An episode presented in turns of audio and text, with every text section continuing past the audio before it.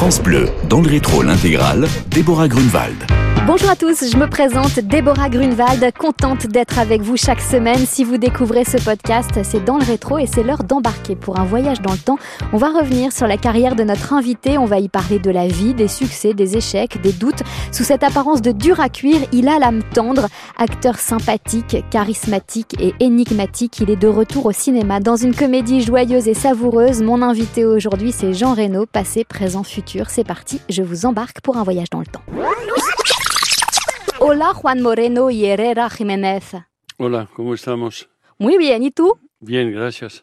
Jean Reno, a- j'ai voulu faire un petit effet comme non, c'est ça bien, c'est très bien. avant de commencer On, l'émission. on s'ouvre à l'Europe. Tout à fait. Ça va mon accent, c'est bon? Impeccable. Je me suis entraînée avant avec Iris, notre Oh, réalisatrice. bien. Jean Reno, vous êtes à l'affiche du film Maison de retraite 2 de Claude Zidi Junior. Bon, on va pas mettre la charade avant l'hébreu. J'ai pas envie de faire l'oiseau de la mauvaise ordure. C'est ça. C'est les expressions de Brahim Boulel dans le film Maison de retraite 2. Alors on va déjà raconter le film. Ça se passe au foyer Lino Vartan qui accueille des jeunes orphelins et des seniors, mais ce foyer doit euh, fermer pour des raisons sanitaires. Milan, joué par Kev Adams, gère euh, l'établissement. Il va accepter alors une invitation qui va permettre aux jeunes et aux personnes âgées d'être accueillis dans une maison de retraite dans le sud. Là, les anciens vont devoir cohabiter avec d'autres pensionnaires et c'est pas gagné. C'est pas gagné. Il y a une, une rivalité entre euh, des pensionnaires qui viennent d'un autre euh, hospice, on peut dire, Ah mais hospice, ça fait bizarre. Le... euh, maison de retraite. Ouais, ça passe mieux. D'une autre maison de retraite, et alors ça va pas être apprécié par les gens qui sont installés. Kev Adams, euh, qui a coécrit euh, le film, explique que cette comédie dégage un vrai message de vie. Lequel, selon vous? Vivre ensemble, vivre entre les générations, c'est de lui ça, parce qu'il il dit que les jeunes ne- ne- n'écoutent pas la même musique, évidemment, n'ont pas les mêmes occupations, ne regardent pas la télévision, et que nous, oui. Et il dit, euh, c'est un film qui encourage à, à se regarder l'un l'autre et à s'écouter. L'autre jour, j'ai regardé dans le journal sur la, la Provence, comme quoi les gens âgés étaient colocataires. Mais ça, c'est nouveau. Mais c'est pas mal non plus, parce qu'on n'est pas tout seul, parce que peut-être on peut avoir une maison plus grande avec un jardin, parce qu'on a plus de moyens à cinq que tout seul. Et puis la maison de retraite, on pense aussi que c'est un mouroir. Évidemment. Évidemment, il y a eu une dame qui est venue tout à l'heure à une interview. C'est une dame qui a écrit un bouquin sur l'état euh, des maisons de retraite, euh, sur la difficulté de trouver du personnel, etc., etc. Et c'est pour ça que c'est formidable. C'est pour ça que j'ai accepté. On ne peut pas ne pas parler des personnes âgées. Ça, c'est clair. Les personnes âgées qui sont de plus en plus seules aussi. Et, ouais. Ça, ça me fait penser à une phrase aussi dans ce film. Il y a Julie, une petite fille, euh, qui demande C'est vrai que dans les maisons de retraite, les vieux, ils vont pour mourir. Hmm. Ouais. C'est vrai, c'est une phrase qui est terrible et c'est ce Ouais. qu'on pense aussi parfois. C'est parce qu'ils sont médicalisés et qu'il est difficile de le faire à la maison. Évidemment, il y a beaucoup de familles qui gardent les anciens jusqu'au départ. Mais il y en a d'autres qui n'ont pas les moyens, ou physiques ou pécuniers, de pouvoir les garder à la maison. Vous, Jean Reno, dans Maison de retraite 2, vous êtes Lorenzo, vous avez voyagé dans le temps et vous avez plongé en apnée. On pense forcément aux visiteurs et aux grands bleus, on fait un bond en arrière. Est-ce qu'on se prend un coup dans la tronche quand on se retrouve dans la peau d'un senior en maison de retraite? Non, parce que euh, le film est joyeux, le film est plein d'humour. On ne peut pas avancer en âge avec du poids sur les épaules.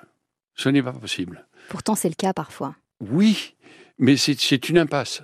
Parce que vous allez supporter de moins en moins euh, le fait que vous vieillissez. Et, et parce que c'est comme ça, tout le monde vieillit. Et donc tout ce qui est léger, tout ce qui peut encourager la légèreté envers les personnes âgées, moi je suis pour. Alors, faut arrêter aussi d'infantiliser ces personnes âgées. Complètement, et leur On leur comme parle si- comme des gamins. Voilà. Parce qu'il y a encore euh, une envie de séduction, il y a encore une envie de s'amuser, il y a encore une envie de rencontrer. Il y en a qui sont fatigués, bien sûr, mais il y en a beaucoup qui ne sont pas fatigués et qui voudraient continuer, peut-être pas la même vie, mais continuer à vivre en tout cas. On dit que la vieillesse est retombée en enfance parfois. Je sais pas, c'est dans nos mœurs de faire ça, alors que moi je ne voudrais pas qu'on me parle comme si j'étais demeuré, quoi, quand j'aurais euh, 75 ans par exemple. Donc aujourd'hui, quoi, en gros. Voilà, c'est ça. À quel âge pour vous, Jean Reno, on est vieux? Parce que plus on vieillit, plus l'âge retarde aussi. À quelle heure Oui, pour oui, vous on Qu'est-ce est que ça veut dire être vieux? C'est ça le problème. Qu'est-ce que ça veut dire? Alors, il y a le corps. Il y a le corps, évidemment, qui, lui, n'est pas éternel encore. Peut-être que l'esprit va, est éternel. Ou... Il y a le corps, il y a l'esprit. Si l'esprit s'en va et si le corps s'en va, évidemment que là, on est vieux. Être jeune, c'est se régénérer très vite. Par exemple, je- j'exagère et je mange un peu ce soir, le réveil va être un peu plus difficile qu'avant. Bon. Vieux, dans le sens que vous me posez la question, c'est quand on on voit plus qu'est-ce qu'on peut faire de la journée. Qu'est-ce qu'on va faire, tu vois Que l'horizon se noircit.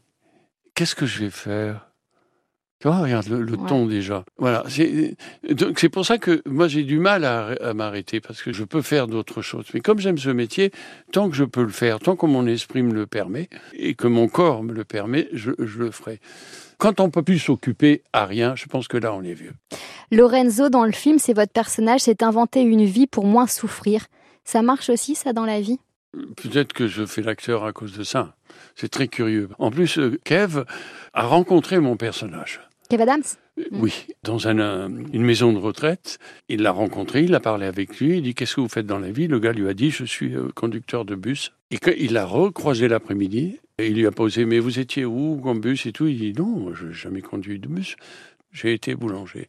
Et donc le type s'inventait Pour pas souffrir ou parce Alzheimer qu'il avait, parce qu'il avait perdu sa femme. D'accord. Dans le film, euh, Jean Reno, on y retrouve deux générations soudées, les jeunes orphelins et les seniors. Aujourd'hui, certains jeunes parlent des plus âgés en les traitant de boomers, qui est devenu un terme péjoratif. Ok, boomer, par exemple, pour discréditer un propos. Qu'est-ce que ça signifie pour vous? Tu t'as peur du lama ou tu n'es plus à la mode Voilà, c'est ça. Ouais. Vous avez jamais entendu ça?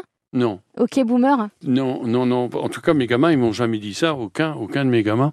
Bah, forcément, on ne peut pas être et avoir été. Mais vous, Vous savez, la- mais bien sûr, on ne Mm. peut pas être et avoir été. Celui qui croit ça, il va se tromper. Surtout dans mon métier. Mais euh, à chaque étape de sa vie, il y a des choses à apprendre ou des choses à enseigner, même quand ça vient d'un jeune. Ceci dit, euh, un jeune con deviendra un vieux con. On peut être jeune et con. Souvent. On peut être con et être moins con avec l'âge aussi. C'est difficile. Ah bon, vous Parce pensez? que c'est un pli. c'est le pli de ne pas écouter l'autre. Vous voyez ce que je veux dire? Et c'est vrai, comme disait euh, Weber, Francis Weber, le metteur en scène, est toujours le con de quelqu'un. Ah oui, du con. Tu vois Mais l'idée que l'autre n'a rien à, à t'apporter, ça, c'est quelque chose que j'ai beaucoup, beaucoup discuté avec mes gamins, parce que c'est pas possible de penser ça. Et je ne veux pas qu'ils passent à côté de quelque chose. Ça arrive aussi dans la relation amoureuse quand on a souffert. On dit c'est fini, je veux plus rencontrer personne parce que elles sont toutes pareilles. Hop, ça commence. comme, Oui, ils sont tous pareils, les mecs. Tu vois, tu vois, je veux dire, non, non, non. Nous ne sommes pas tous pareils et il faut garder la capacité d'écouter, de regarder l'autre. Dans mon métier, c'est très important. Si vous pensez que vous êtes meilleur acteur quand vous arrivez sur un plateau et que les autres vont pas faire la scène, on est très mal barré. Les musiciens n'ont pas trop ça. Moi, quand je discute, C'est plus collectif. Et oui, et Ouais. ils savent que si l'autre joue mal, euh, tout est Ils foutu. sont dans la merde. Voilà. Jean Reno, Maison de retraite 2, c'est au cinéma et c'est avec euh, vous, donc Jean Reno, avec Kev Adams. C'est un film d'une profonde bienveillance, c'est le désir d'être utile, c'est la nécessité de recréer du lien. Ce sont des seniors rock'n'roll, des punchlines dans les dialogues et un shoot d'optimisme. Franchement, allez-y, parents, enfants, grands-parents, dans le rétro. On va commencer notre voyage dans le temps avec Jean Reno. À tout de suite sur France Bleu. France Bleu remonte le temps, c'est dans le rétro. Allez, c'est parti, on embarque pour notre voyage dans le temps.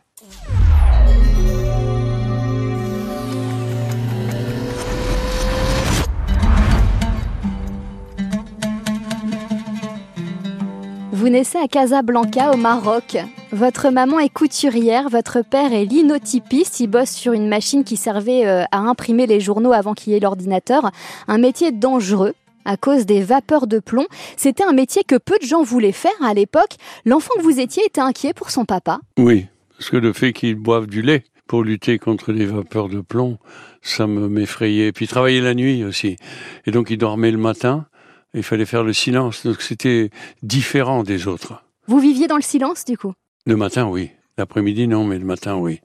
Et il était silencieux, mon père aussi. C'est donc le silence. est- La seule chose qui le, le faisait sourire, c'est le flamenco. Mon père était un vrai fan, un vrai connaisseur de flamenco. Il avait des tas de cassettes dans la, dans la maison. Il dansait avec votre maman? Il dansait très bien, alors qu'il était euh, corpulent. C'est un mélange entre Yves Montand et pas Charles Bronson, mais une ambiance comme ça. Tu vois, il avait de la chair, mais il dansait très bien. Il était très léger quand il dansait, c'est très curieux. Vos parents euh, souhaitent que vous fassiez un métier sérieux, pilote d'avion par exemple. Ouais. Est-ce que vous avez eu le sentiment de ne pas être à la hauteur de ce qu'ils attendaient de vous? Non. encore une fois le silence. Il fallait surtout pas dire à mon père que je voulais faire l'acteur. Ça, c'est sûr que j'ai eu la, la révélation. Est-ce que c'est la révélation? Mais ça m'est venu lorsque j'avais 12 ans. Mais je me suis tu. J'ai été au conservatoire de Casablanca en catimini. Je ne lui ai pas dit parce que mon père, c'était le, C'était Walt Disney, quoi, les acteurs. oui, là-bas, sur scène, c'est Julio Iglesias. Et le jour où il a vu que j'ai fait une émission à Rome avec Julio, et que j'ai parlé avec Julio, je lui ai dit, mon père vous adore et tout ça, et il m'a- Julio m'a dit, mais de- il est de quelle ville, de tel endroit Ah, je comprends pourquoi il m'aime. Parce que lui aussi, Julio Iglesias, c'est quelqu'un qui a toujours eu beaucoup de doutes de son aura et de sa place. C'est très curieux. Vous avez eu des doutes de votre aura et de votre place, vous? Bien sûr, je ne vis pas là, moi je ne m'occupe pas de ça. C'est, Euh, J'assimile ça au mot imbu, vous comprenez? Ce qui est important, c'est demain. Pour continuer, il faut une certaine euh, candeur. Humilité? Aussi, de toute façon, il faut de l'humilité, mais, mais candeur de dire euh, je recommence. Candeur ou naïveté, parfois Les deux, si vous voulez. Ouais. Parce qu'il faut, il faut être naïf pour dire je vais faire l'acteur. Et je comprends mon père, qui était ouvrier, immigré, de dire celui-là, il va mourir de faim. D'ailleurs, c'est ce qu'il m'a dit. Vos parents vous manquent, Jean Reno. Ils me manqueront toute ma vie. Comment on comble cette absence? Non, ça se comble pas. On y pense tous les jours? Pas tous les jours. Euh, Je parlais de ça avec Johnny beaucoup, avec Johnny Hallyday. L'absence des parents. le- Non, non, non, non. Et surtout quand ma mère est partie, j'avais 17 ans, c'est, c'est des- lui, ses, ses parents étaient partis euh, tout de suite. Ouais. Non, non, non, on vit avec. C'est une, c'est une blessure et on vit avec, c'est comme ça. C'est des blessures qui ne, ne se ferment pas. Mais euh, ça aide aussi à... Comment dire C'est là, ça aide à être humble. Parce qu'on se dit, regarde, tu vois, toi, tu es en train de souffrir, et Johnny, quand il te le dit, tu, comprends que c'est une blessure ouverte aussi. Donc, tu comprends l'autre. Il faut traduire en bien. Il faut continuer. Euh, si, il y en a ceux qui reviennent de guerre, euh, c'est difficile, ou qui ont une maladie un peu... Jean Reno, on vous imagine solide, fort. Je ne sais pas si c'est votre allure ou les personnages que vous jouez, mais en préparant cette émission, en regardant euh, des interviews, j'ai découvert un homme hyper sensible. Est-ce que c'est parfois pesant d'être un homme sensible? Oui.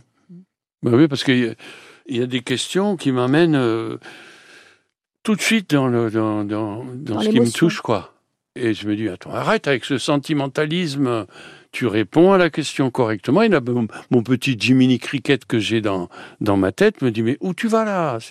C'est- bon, c'est bon. Oui, oui, oui, tu souffres. Mais c'est pas ça.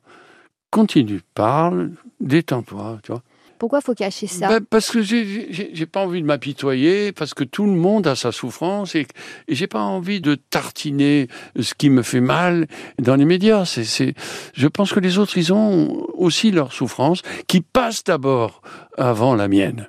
Parce que ma liberté, elle s'arrête au moment où la vôtre commence, c'est tout. Peut-être que cette souffrance, ils se reconnaissent aussi dans la vôtre. Oui, mais vous vous rendez compte que à, à mesure que vous faites des interviews, au long de ces interviews, vous, vous faites remonter cette chose-là, ça me vient pas ça. Ça vous fait chier en fait de craquer euh, en pleine émission, par exemple, d'être Ça m'est ému. arrivé, Bien plus sûr, fort que moi. Mhm. J'ai doublé la voix de Johnny pour euh, l'événement. de l'exposition. euh, J'ai fait Johnny ça sur deux jours et, et sur deux langues. La deuxième journée, à un moment donné, paf, parce qu'on arrivait vers la fin, dans, dans le studio, il y a eu... Mais je m'en suis voulu, mais, mais c'est plus fort que moi. Quand je viens quelque part, c'est pour travailler, c'est pour, vous voyez ce que je veux dire? C'est pas pour, étaler mes casseroles, quoi. Je sais pas comment le dire. À 12 ans, Jean Reno, votre prof de français monte Les Précieuses Ridicules de Molière et vous Ouais. y donne un rôle téléportation.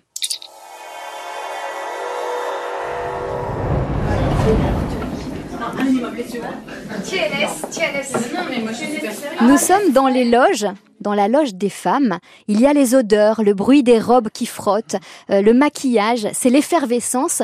Vous vous dites waouh En fait, vous dites que vous êtes né acteur, sauf que vous êtes à 10 000 de ce milieu-là à l'époque. Comment on fait pour ne jamais se détourner de ce qui au départ est un rêve? On, va au cinéma, on parle de ça, on en parle avec ses potes.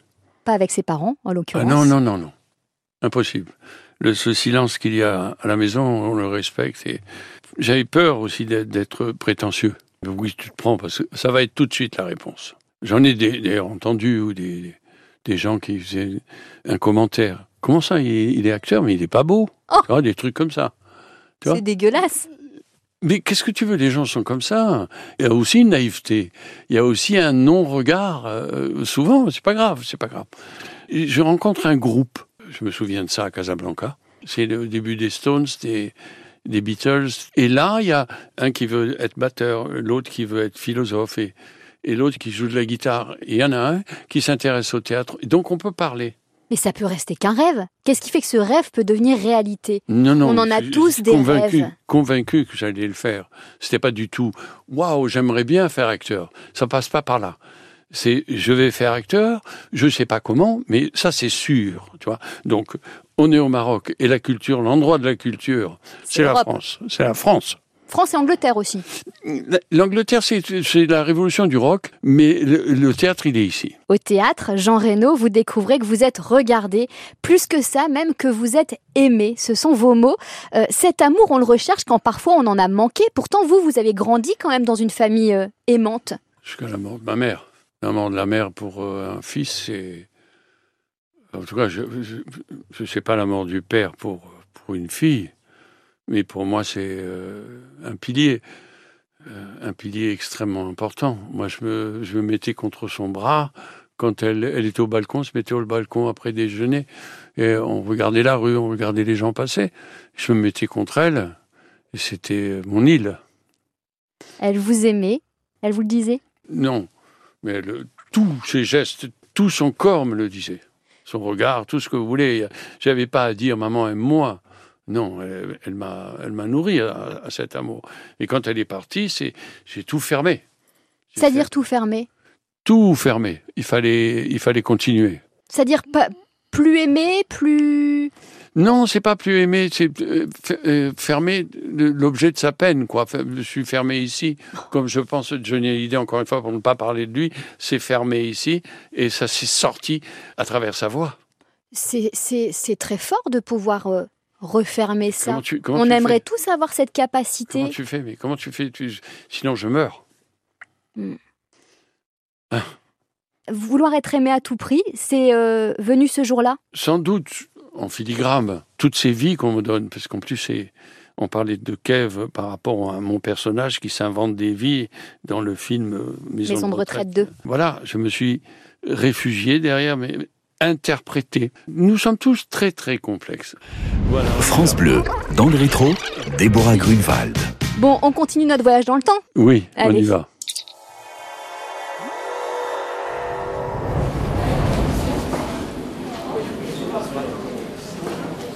Nous sommes maintenant au lycée Lyoté à Casablanca. Vous êtes là en classe, élève calme, attentif, sérieux.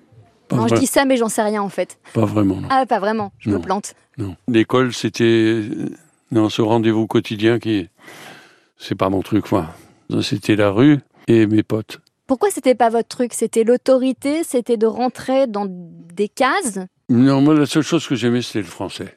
Ouais. trop abstraits, quoi. Les maths trop abstraits, trop. j'y comprends rien. Mon fils, qui a 14 ans, il est très fort en maths. Et celui de 12 ans aussi. Vous les aidez pas à faire les devoirs, du coup, j'imagine? Pas du tout, pas du tout. Je comprends rien à ce qu'ils font. Vous, votre rêve à l'époque, c'est d'aller euh, en France. Je voulais m'en aller, je voulais être d'autre que moi. C'est ça. Vous ne vous plaisiez pas, Bah, vous, vous trouviez voyez pas bien la mort de ma mère, là. Bah, Évidemment. Mais c'est pas né avec, ma mère, avec la mort de ma mère, parce que moi, je parle de 12 ans. Moi, j'avais 17 ans quand ma mère est partie, mais sans doute qu'il fallait combler par euh, ma passion. Alors, faut pas oublier que c'est le grand cinéma italien à l'époque, c'est Gabin à l'époque, c'est euh, John Wayne à l'époque. Il y a quand même beaucoup de choses euh, qui passent au cinéma. Le cinéma, c'est un franc 25, je crois, ou un dirham Un 25. dirham 75. Voilà, tu vois. Et t'as des fauteuils énormes euh, avec tes cacahuètes et tout ça, et t'es content, tu vois. Et tu vas avec tes potes, tu vas plusieurs fois par semaine, et tout ça nourrit. En plus, après à l'école, il y a Molière. Hein. Mais vous vous trouviez pas intéressant à l'époque pour, pouvoir, Non, non, pour non. vouloir être de, dans d'autres personnages? Non, Pas intéressant Ah ouais? Non, moi j'étais plutôt timide, plutôt. Non, j'ai jamais été un, un but euh, content de moi. Non, non, non, non. Vous êtes encore timide? Bien sûr, je n'aime pas déranger. Je ne rentre pas pour dire. euh, Bonjour. C'est moi. Alors, Jean Reno. Ouais, c'est Jean Reno, tu vois. Ouais, j'ai mon jet privé qui est pas loin, tu vois. Non, rien de tout ça, ça m'intéresse pas une seconde. Toujours, Jean Reno, vous avez eu cette furieuse envie d'être acteur, mais vous ne pouvez pas en parler à votre père. On l'a évoqué tout à l'heure, ce serait une insulte. Il vous répondrait Allez, tais-toi, va. Pour lui, ces gens-là vivent dans le monde de Walt Disney. Des parents peuvent briser les rêves de leurs enfants, parfois sans le vouloir, peut-être pour les protéger finalement, Mm. peut-être parce qu'ils ont peur, tout simplement. C'était le cas de votre papa. Ben, C'était un immigré. Mon grand-père a traversé deux fois le détroit de Gibraltar. La première fois, ça a échoué, il est reparti. Il était palefrenier pour un, un noble à Séville. Et la deuxième fois, il a réussi à s'installer au Maroc, mais il- quelque temps après, il est mort. Donc la peur, elle est ancrée, elle devient génétique finalement. Elle est transmise par des silences, par la- les pores de la peau. Ça passe. Un jour, je me souviens, j'ai une conversation avec mon père, parce que les conversations se faisaient comme ça, euh, impromptues, sur le trottoir. Et, et il me dit, mais tu travailles là en ce moment? Je lui ai dit oui. Et mais c'est les vacances. Et moi, prétentieux, parce que j'en avais marre qu'il ne voit pas, tu vois. Que c'est un boulot. Non, je lui ai dit, papa, je suis toute l'année en vacances. Ce qui est faux, parce que c'est du travail. Mais c'est pas du travail pour moi. C'est une passion. Ben voilà. Mm. Et là, il m'a regardé, genre, qu'est-ce qu'il dit, tu vois? C'est- C'est fou, hein Il était content pour vous, quand même? Il avait peur, il était mort de trouille. Un jour, il m'a dit, mais moi, je ne comprends rien au théâtre. J'ai su après qu'il regardait les articles, il regardait les photos dans les journaux. Il avait peur. Est-ce qu'il était fier? Il comprenait pas comment je faisais pour gagner ma vie. Mon père, c'était un ouvrier. C'est donc comment tu payes le loyer, comment tu achètes une machine à laver, comment tu changes de bagnole, quoi. Tu vois, tu vois, je veux dire, qu'est-ce que c'est que ça? Comment il est arrivé? Vous répondez pas à ma question. Est-ce que vous pensez qu'il était fier de vous, votre papa? Je ne sais pas. Je crois que oui, mais je ne sais pas. Je Il crois que l'a jamais dit. Ah ben non, le vieil andalou, il ne pouvait pas dire ça. Non, il ne peut pas. Téléportation. Je pense pas. Je, je pense qu'il était fier, mais il ne le disait pas. Nous sommes maintenant, Jean Reno, à la fin des années 60 en Allemagne. Vous faites votre service militaire. Waouh. Est-ce que ça a été bénéfique, salutaire, profitable ou est-ce que ça a été un cauchemar? Par moments, ça a été un cauchemar. Il faisait moins 27 dehors. Surtout, c'était mai 68. On est monté en camion de Marseille jusqu'à Wittlich. C'était en Allemagne, mais c'est le début d'une chose qui euh, est encore avec moi. C'est la valise. À partir de ce moment-là, la valise sera un accessoire de ma vie. J'ai fait plusieurs fois le tour du monde. J'ai travaillé partout. Très souvent, je suis dans des avions à aller à gauche, à droite. Alors il y a cette passion, mais on n'a pas envie de la poser, la valise, de temps en temps quand même. plus j'avance euh, et, et plus c'est difficile de quitter la maison. Je vais Mm. dire, là, je suis parti vendredi et j'avais pas envie de partir. Vous qui avez fait le service militaire, en 2026, le service national universel va remplacer justement le service militaire, qui va devenir donc obligatoire pour les jeunes de 15 à 17 ans. Qu'est-ce que vous en pensez? Je pense que c'est bénéfique. On apprend à vivre avec les autres et on se met dans une certaine discipline. Le fait de faire son lit, ça paraît con comme ça quand on le dit. Mais moi, en Allemagne, il fallait faire le lit euh, en batterie et après le, le faire au carré. Bon, tiens, je retrouve les termes. Et nous avions comme corvée les toilettes, puisqu'on était à la fin du, du couloir. On était huit dans la chambrée, il y avait des doubles fenêtres, tellement il faisait froid. Mais le matin, on avait soit corvée de shot, soit corvée de couloir. Et ben, je suis obligé de le dire, ça te forme le caractère. Je crois que c'est bien. Jean, À partir du moment où l'autorité au-dessus de vous ne va pas abuser. Ce qui était peut-être parfois le cas à l'époque du service militaire. Évidemment, c'était des mecs qui avaient fait la guerre du Vietnam et tout ça, quoi. Donc, c'était pas des gentils tous. Il y avait de l'humiliation parfois. au Il y en service avait. militaire. Ça, je l'ai vu, je l'ai vu. Dans le rétro sur France Bleu, Déborah Grunewald. On part maintenant en 1970.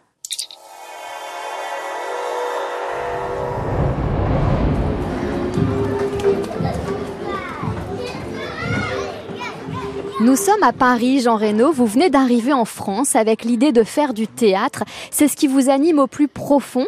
Est-ce qu'il faut provoquer sa chance ou est-ce qu'il faut laisser faire la vie? Un peu les deux, mais il y a, une urgence, le quotidien. Euh, là, je découvre, par exemple, c'est une anecdote, mais c'est tellement profond. Vous n'avez pas de fiche de paye. Vous ne pouvez pas louer un appartement. Vous ne pouvez pas acheter une machine à laver, etc. Donc, ce quotidien-là, il faut l'assumer, il faut manger.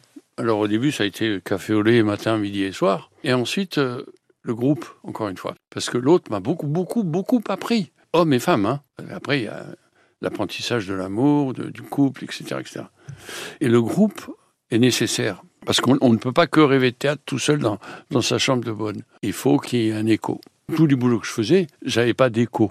Jusqu'au moment où je suis passé chez Simon, au cours Simon, et ensuite chez Andreas Voudzinas, qui était un, un prof qui venait de l'Actor Studio, qui avait un cours au Bouffe du Nord. Vous parlez, Jean Reynaud, du, du sens du collectif. Est-ce qu'on n'est pas aujourd'hui dans une société qui, justement, est un peu trop égocentrique et individualiste? Est-ce que ça tue pas le vivre ensemble et le collectif? Je crois que c'est un peu plus que de ma génération quand j'étais jeune. J'ai l'impression. Internet aussi pousse beaucoup à une sorte de solitude méprisante et à, et une, juger très vite. Euh, parce que comme on n'a aucun moyen de s'exprimer, c'est fou, hein on s'exprime en jugeant. Et en condamnant Waouh Et en condamnant tout, tout ce qu'il y a autour. Ça peut être même en bien. Et tu as envie de dire, mais, mais de, quel droit Tu ne comprends pas que ta liberté s'arrête quand commence celle de l'autre.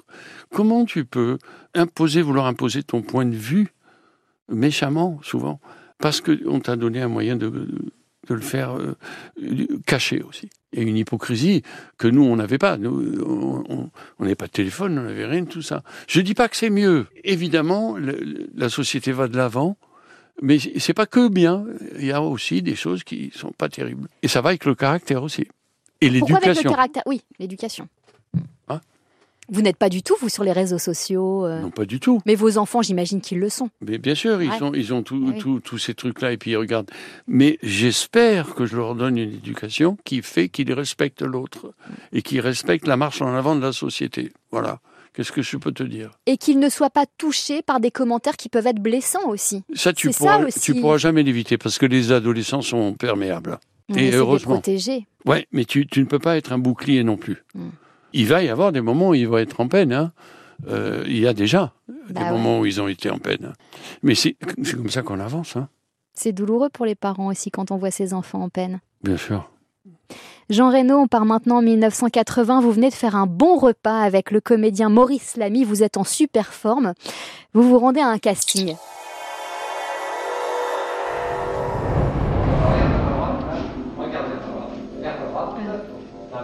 Nous sommes donc sur le casting du film Les Bidas aux grandes manœuvres. Oui. Ce jour-là, vous êtes une vraie tête de con. Une tête de con qui fait rire le premier assistant réalisateur qui n'est autre que Luc Besson. Vous savez pourquoi je dis que vous avez été une tête de con? Je peux me permettre de le dire, non, Non, non, je vous en prie. Vous savez pourquoi? Non. Bah, Parce que vous foutez un peu d'eux. Alors, euh, à ma décharge, à ma décharge, je me suis pris tellement de portes que vous étiez un peu saoulé, quoi, en gros. désabusées, ouais. Mhm.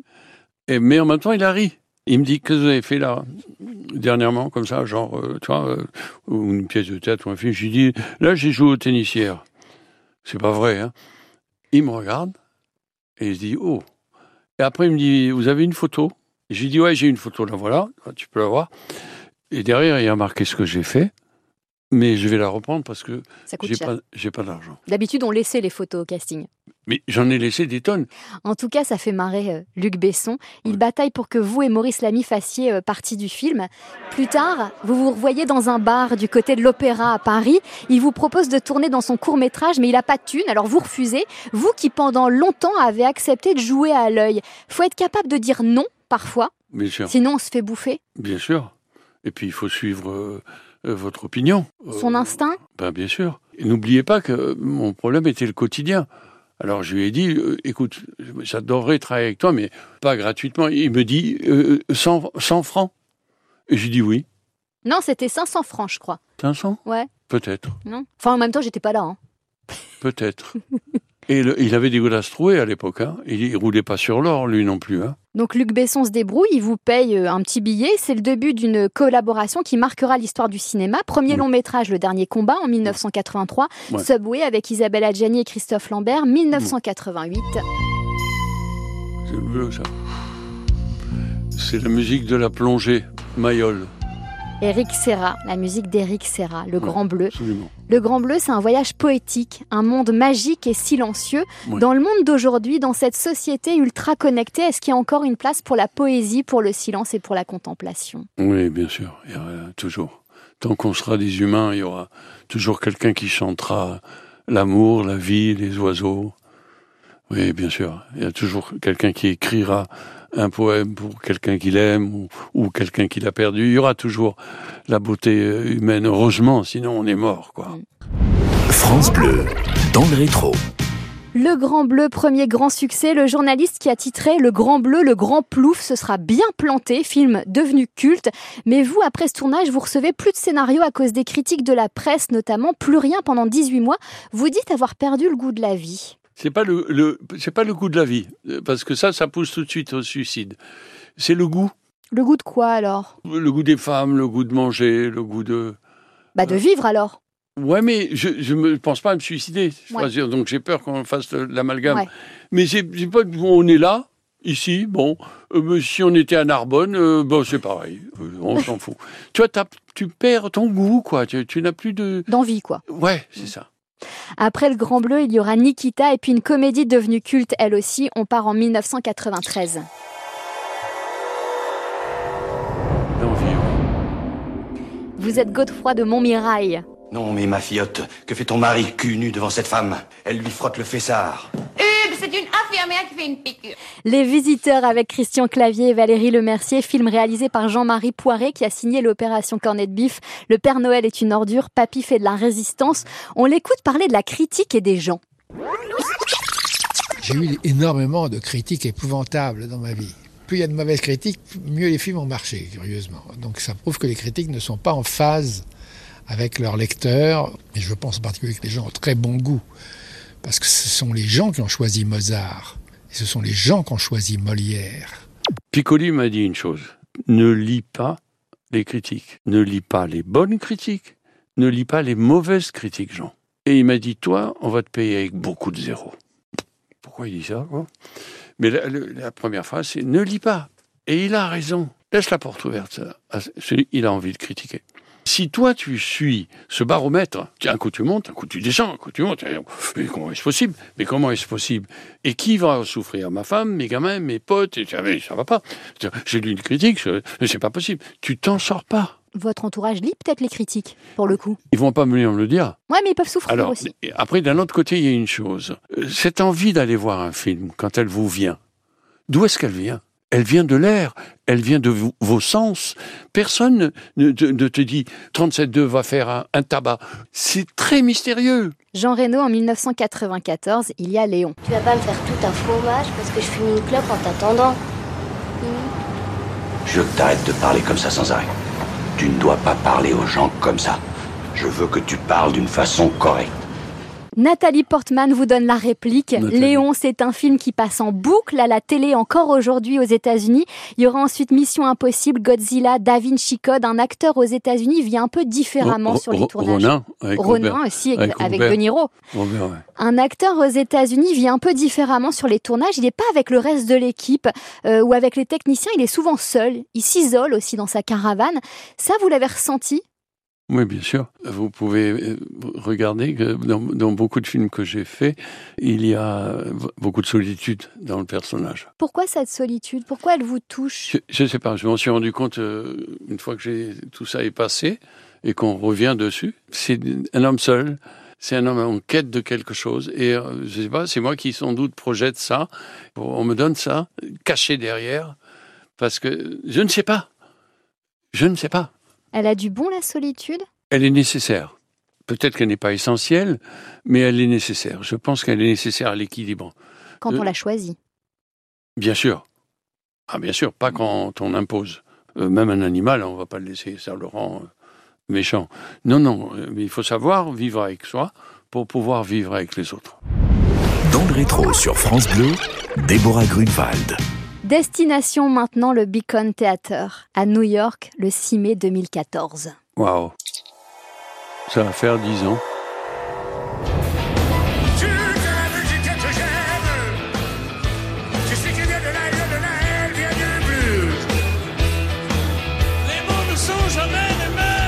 C'est vous là hein, qu'on entend. Ouais. Il adorait ça, faire chanter ses potes. Et vous, vous avez kiffé aussi, hein Ah, beaucoup, beaucoup, beaucoup. Moi, il m'a, j'ai eu, euh, j'ai eu 14 ans grâce à lui. Euh, je tournais euh, Rollerball. Pourquoi Ah. j'ai eu 14 ans grâce à lui? Il m'a dit monte sur scène, viens chanter avec moi.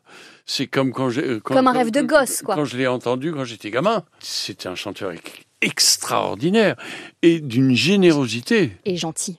Oh, vous pouviez pas lui dire qu'il avait une belle chemise, hein? Sinon, il vous l'a filé. Tout de suite.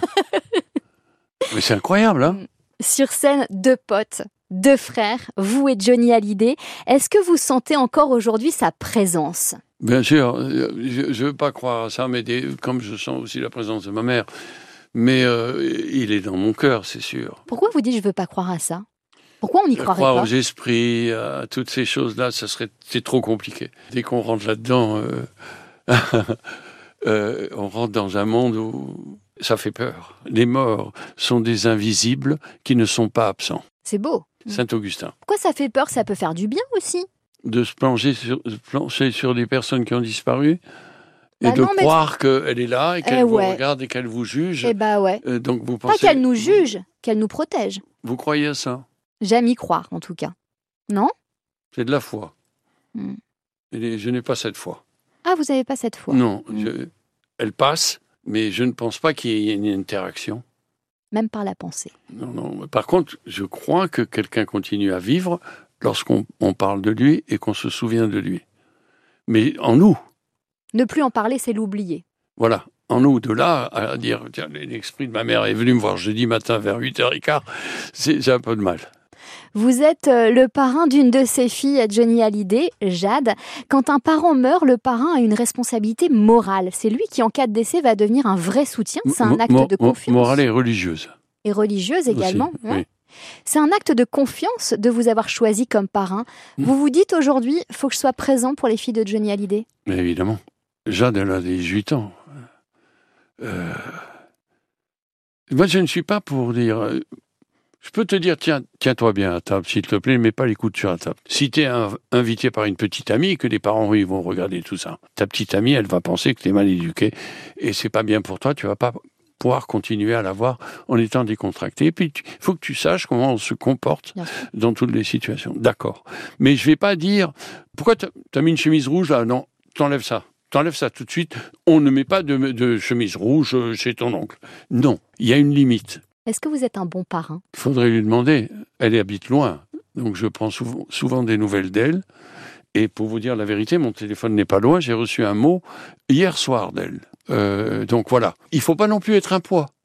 Dire, c'est encore mon parrain. Il m'appelle lundi, il m'appelle mardi, il m'appelle mercredi. Non, vous comprenez, n'est-ce pas? Jade et Joy Hallyday s'en prennent plein la tronche Je sur sais, les réseaux les sociaux. réseaux, oui. Elles sont victimes de cyberharcèlement. On peut utiliser Ouais. ce mot, hein, n'ayons pas peur des mots. En tant que parrain, comment vous le vivez? Ça m'ennuie. Mais C'est euh, d'une violence encore une fois, extrême. Euh, Si vous vivez sous les yeux des autres, sous le regard des autres, il faut savoir que vous allez avoir ce contre-coup. C'est évident. Je ne dis pas de bêtises. La réponse va dire, mais oui, mais je vais me cacher par un. Si j'ai envie, moi, de montrer que je- ça me permet de vivre, ok, faut assumer les conséquences. Voilà, Mm. c'est tout. Difficile Mais je pense que, que ça apprend, hein. On évolue tous. hein. Jean Reno, on ne pouvait pas terminer ce voyage sans évoquer un de mes traumatismes de jeunesse. La mort de Mufasa dans Le Ouais. Roi Lion. Ouais. C'est vous la voix française de Mufasa. Longue vie au roi. Ouais. La mort de Mufasa. Est-ce que vous vous rendez compte que vous avez fait chialer toute une génération quand même? Mm, oui, mais- moi aussi, j'ai chialé. C'est vrai? Et- et j'ai fait les deux, même le nou- la nouvelle version aussi. Et mes gamins aussi, euh, ils- mes gamins, ils aiment pas quand, quand ils savent, ils savent que je disparais. Jean Reno, c'est la fin de notre voyage. Quelques notes maintenant. Hier encore, j'avais 20 ans, je caressais le temps et jouais de la vie comme on joue de l'amour et je vivais la nuit sans compter sur mes jours qui fuyaient dans le temps. J'ai fait tant de projets qui sont restés en l'air, j'ai fondé tant d'espoirs qui se sont envolés que je reste perdu ne sachant où aller, les yeux cherchant le ciel mais le cœur mis en terre. Hier encore. Hier encore, Charles Aznavour, musique qu'on retrouve dans le film Maison de retraite 2. Le temps qui passe, c'est un ami ou un ennemi? Euh, c'est un ami. En ce moment, c'est un ami. Il peut être un ennemi parce que si le corps vacille, ah, tu te dis merde, c'est une trahison. Mon esprit est toujours là et mon corps ne suit pas, merde. Et là, tu, tu maudis le temps. Mais en ce moment, non, c'est un ami. On termine ce voyage avec les mots de quelqu'un que vous aimez particulièrement, Louis de Funès. Peu importe que vous ayez du style, une réputation ou de l'argent, si vous n'avez pas bon cœur, vous ne valez rien. On termine comme ça, Jean Reno? Absolument, c'est la vérité. Merci Jean Reno. Merci à vous. Maison de retraite 2 de Claude Zidi Junior, c'est l'occasion de passer un bon moment au cinéma, une belle affiche. Jean Reno, Kev Adams, Jarry, Michel Jonas, Amanda Lear, Chantal Latsou, Enrico Macias, Daniel Prévost, c'est doux et drôle, tendre et explosif, on en a besoin en ce moment, vraiment. Merci d'être fidèle au rendez-vous dans le rétro, à l'antenne ou en podcast. Prenez soin de vous, salut.